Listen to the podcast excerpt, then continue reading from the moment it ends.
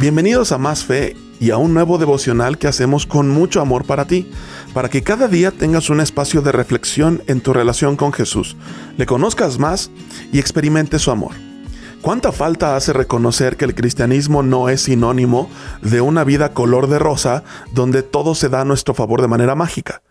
Más bien el cristianismo es un estilo de vida real, para gente que realmente busca a Jesús. Y digo real porque es en la esfera de la realidad donde vemos las cosas como son. El estilo de vida que Jesús plantea es para días buenos y para días malos, es para gente buena y gente mala, es para quienes realmente, es decir, sabiendo lo que en realidad somos, buscamos de su sanidad y de su camino.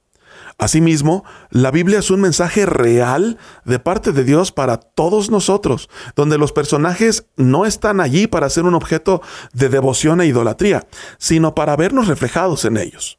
Uno de los personajes comúnmente idolatrados y muy admirados en la Biblia es el profeta Elías.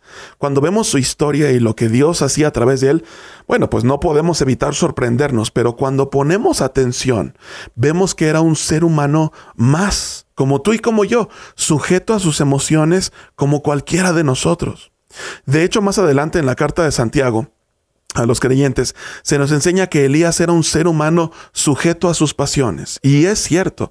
Mira lo que la Biblia eh, trata eh, de decirnos a través de Elías. La Biblia dice lo siguiente. Luego siguió todo el día hasta llegar al desierto. Se sentó bajo un solitario árbol de retama y pidió morirse. Basta ya, Señor. Quítame la vida, porque no soy mejor que mis antepasados que ya murieron.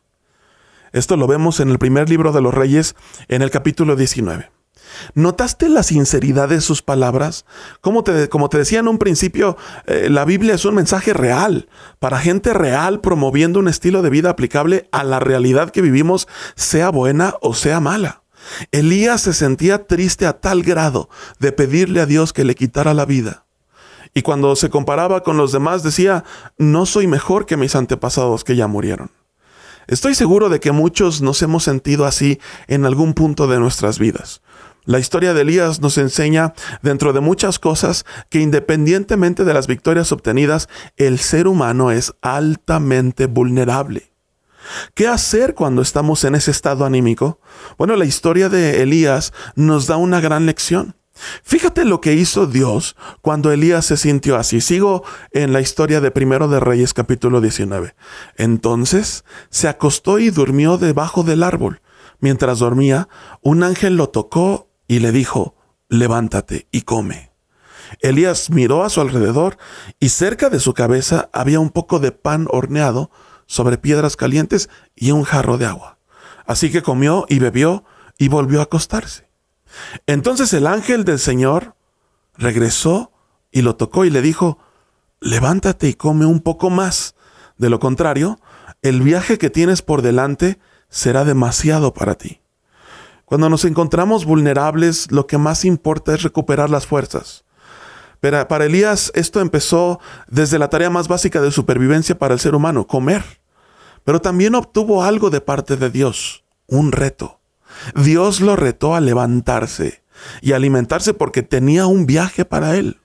La Biblia, como decíamos al principio, es como un espejo donde nuestra condición humana se ve reflejada en los personajes bíblicos, pero también es la revelación de lo que Dios quiere para nosotros. Cuando estamos en una situación de vulnerabilidad, Dios quiere que nos cuidemos en todos los sentidos, pero también quiere que nuestra vista no se quede en esa situación. Quiere rentarnos, retarnos a levantar la mirada y ver el camino que Dios tiene para nosotros.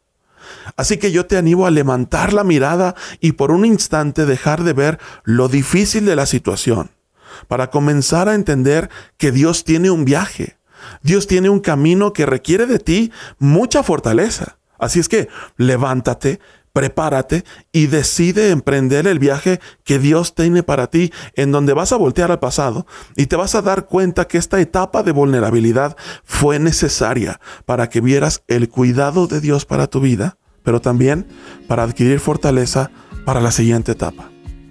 Yo soy el pastor José Luis Arellano y quiero desearte que tengas un excelente día.